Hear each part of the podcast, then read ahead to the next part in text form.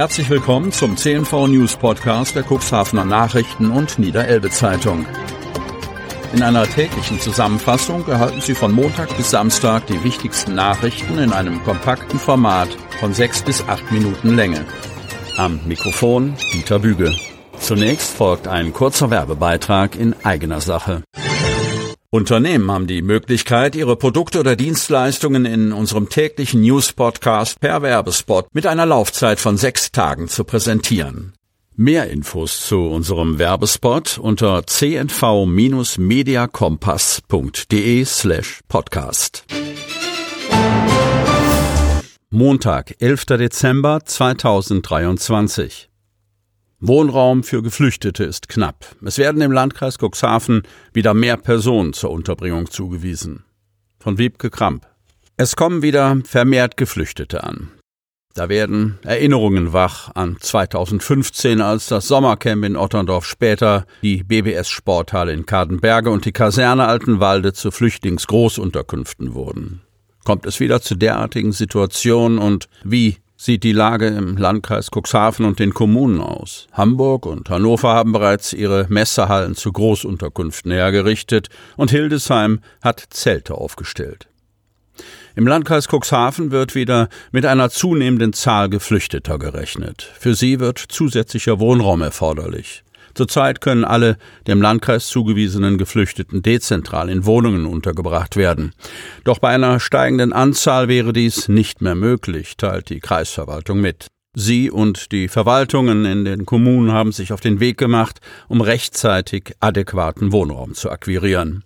Der Landkreis und die Gemeinden haben die Aufgabe, zugewiesenen Flüchtlingen angemessenen Wohnraum zur Verfügung zu stellen, erklärt in diesem Zusammenhang Björn Müller, Fachgebietsleiter im Bereich Sozialhilfe im Amt Soziale Leistungen des Landkreises. Aus menschlicher Sicht und um die Integration zu fördern, ist eine angemessene Unterkunft sehr wichtig, betont er.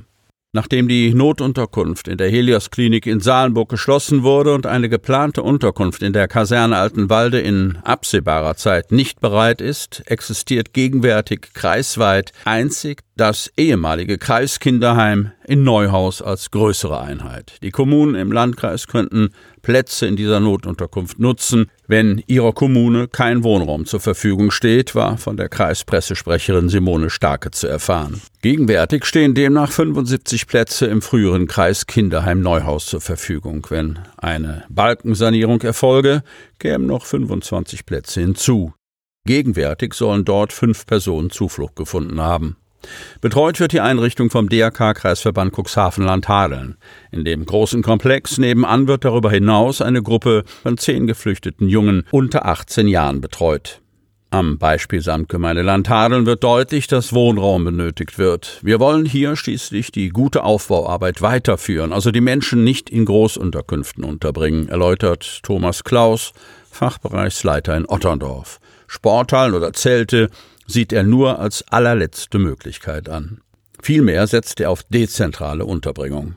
Die Samtgemeinde ist für die Unterbringung verantwortlich. In der kommenden Woche sind acht weitere Neubürger avisiert. Dann sind im Land Hadeln insgesamt 430 Geflüchtete aus 29 verschiedenen Nationalitäten wohnhaft. Laut Schlüsselzuweisung sagt die halbjährliche Quote aus, dass bis zum Ende März insgesamt 244 Geflüchtete aufzunehmen seien. Das heißt, es kämen bis dahin noch rund 175 Personen.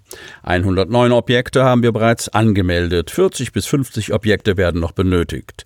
Wir zahlen den marktüblichen Preis und keine unangemessenen Forderungen, betont Thomas Klaus. Das bedeutet auch, dass Geflüchtete nicht nur in Orten mit guter Infrastruktur wie Bahnhof, Ärzten oder Märkten untergebracht werden, etwa Otterndorf oder Kadenberge, sondern auch auf abgelegenen Dörfern. Es geht nicht anders. Wir müssen auch auf Randbereiche ausweichen, beschreibt Klaus. Das Netzwerk muss erweitert werden, um die Menschen besser integrieren zu können. Und es bedarf weiterer Mitstreiter. Gerade um es Menschen aus den diversen afrikanischen Ländern einfacher zu machen, würden Sprachmittler mit guten Französischkenntnissen gesucht, weiß Thomas Klaus. Die ehrenamtlichen Flüchtlingsbegleiter in der Samtgemeinde Landhadeln bemühen sich um Abhilfe der Alltagsprobleme und haben einen Aufruf gestartet. Aktuell gesucht werden Menschen, die auch einmalig oder ab und zu Unterstützung anbieten, zum Beispiel um jemanden zum Arzt zu fahren. Es gibt eine entsprechende WhatsApp-Gruppe. Es wird aber auch ein Pool von Menschen zusammengestellt, die Schülerinnen und Schülern mit noch geringen Deutschkenntnissen Nachhilfe geben. Gesucht werden aber auch Leute, die eine Patenschaft für die ersten sechs Wochen übernehmen, um Neuankommende zu unterstützen und den Anfangsweg zu ebnen bei auftauchenden Fragen oder Problemen. Wer dabei mithelfen möchte, damit es Geflüchtete leichter haben, kann sich bei Jedixa Diaz, Integrationsbeauftragte der Samtgemeinde Landhadeln, melden. Telefon 04721 919020. Ich wiederhole 04721 919020. Lions Tombola ist eine feste Institution. Für viele Cuxhavener gab es am zweiten Adventswochenende eine vorzeitige Bescherung. Von Tim Fischer. Cuxhaven. Am Tag der Gewinnausgabe waren die Lions-Lose aus dem Straßenverkauf fast restlos vergriffen. Vor allem die attraktiven Preise lockten wieder viele Menschen an. Die Gewinnausgabe am Sonnabend verlief zügig und gut organisiert und war der krönende Abschluss der Benefizaktion des Lions Clubs Cuxhaven. Traditionell schwärmten die Lions-Mitglieder am Tag der Gewinnausgabe noch einmal in die Cuxhavener Innenstadt aus, um ein letztes Los auf der Straße zu verkaufen, während parallel in der Stadtsparkasse Cuxhaven die Preise ausgegeben wurden. Das Prinzip der Tombola unterschied sich auch in diesem Jahr nicht von den Vorjahren. Jedes dritte Los gewinnt. Insgesamt waren 3000 Gewinne auf 10.000 Lose verteilt, erklärt Lions-Präsident Mark Idken. Im Vorverkauf waren bereits 6000 Lose verkauft worden, die meisten davon in der Vorverkaufsstelle Bäckerei Tiedemann und auf dem Weihnachtsmarkt. Neben Preisen wie Schokoladenkuchen, Pflanzen, Schreibwaren, Spielzeug oder Büchern gab es auch in diesem Jahr wieder einige tolle Hauptpreise. Dazu gehörten ein Fernseher, ein Fahrrad, eine Mini-Kreuzfahrt und ein Gutschein für einen Campingurlaub. Letzteren gewann Mareike Schulz, die erst seit Anfang Dezember in Cuxhaven wohnt. Mit dem Gutschein kann sie bei Pool in Altenbruch ein Wohnmobil mieten.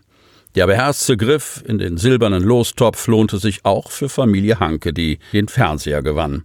Und auch das Fahrrad wechselte den Besitzer. Diejenigen, die Nieten zogen, hatten immerhin die Gewissheit, dass ihr Einsatz einem guten Zweck diente. Die Einnahmen aus dem Losverkauf wiederum bescheren den Lions einen finanziellen Grundstock für das kommende Jahr.